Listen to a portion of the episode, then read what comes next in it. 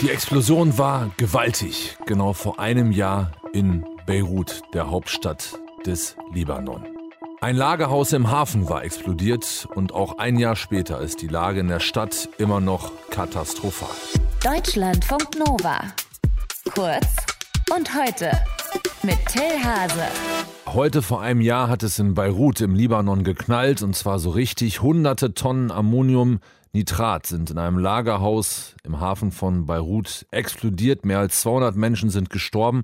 Tausende Menschen wurden verletzt. Von einigen Stadtvierteln ist nichts mehr übrig geblieben. Ein Jahr später sieht es in der Region immer noch desaströs aus. Björn Blaschke ist unser Korrespondent für die Region, ist aktuell in Beirut, hat sich im Hafen in den Tagen in den letzten umgeschaut. Und Björn, da sieht es im Prinzip noch genauso aus wie vor einem Jahr. Da ist in Sachen Aufräumen nicht so viel passiert, oder? Nö, es ist alles zusammengekehrt worden, wenn man es vielleicht mal so bezeichnen will. Man hat das Ganze zusammengeschoben auf große Trümmerberge sieht man in diesen Trümmerbergen dann Metallstelen und Betonbrocken und, und, und, und, und. Das sind wirklich hohe, hohe Hügel mit Schutt. Genauso sieht man immer noch Container, die so zerquetscht worden sind wie Softdrinkdosen.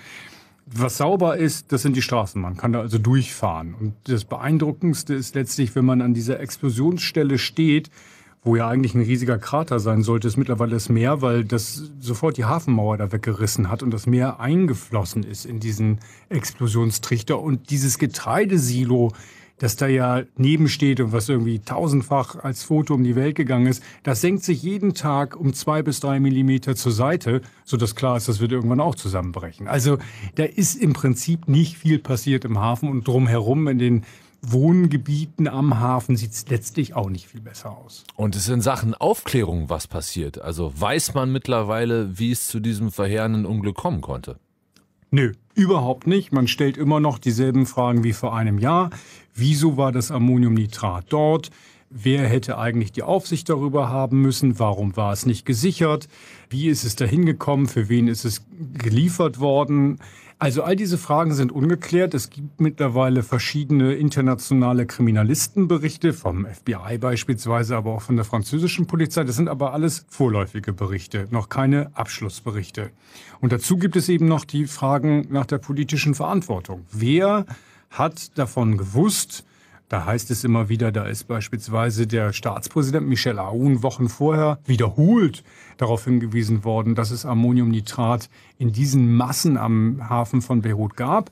Da hat es keine Reaktion gegeben. Und äh, letztlich ist es so, das hat mir der Präsident der Anwaltskammer hier in Beirut gesagt, das wird verschleiert. Da hackt eine Krähe der anderen nicht das Auge aus. Parlamentarier, die informiert worden sind, verhindern, dass Vernehmungsrichter beispielsweise kommen können, um Kollegen von denen zu befragen.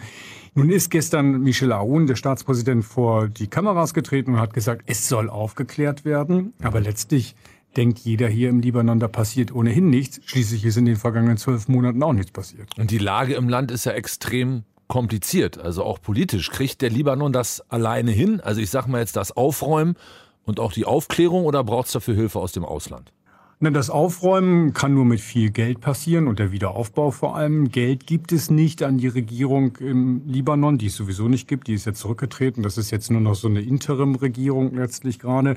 Dem Staat wird nichts gegeben an Geld, weil man dem Staat einfach misstraut, weil er als auf die Knochen korrupt gilt. Das heißt, alle Gelder, die irgendwie heute beispielsweise bei der dritten Geberkonferenz in Paris losgemacht werden, um hierher geschickt zu werden, die gehen an die Vereinten Nationen beispielsweise, die das dann an die Nichtregierungsorganisationen verteilen. Nichts geht direkt an den Staat. Und dieses System des Libanon, das ist so verhakt insgesamt, dass es extrem schwierig sein wird, das aufzu reißen, damit es ein neues System geben kann.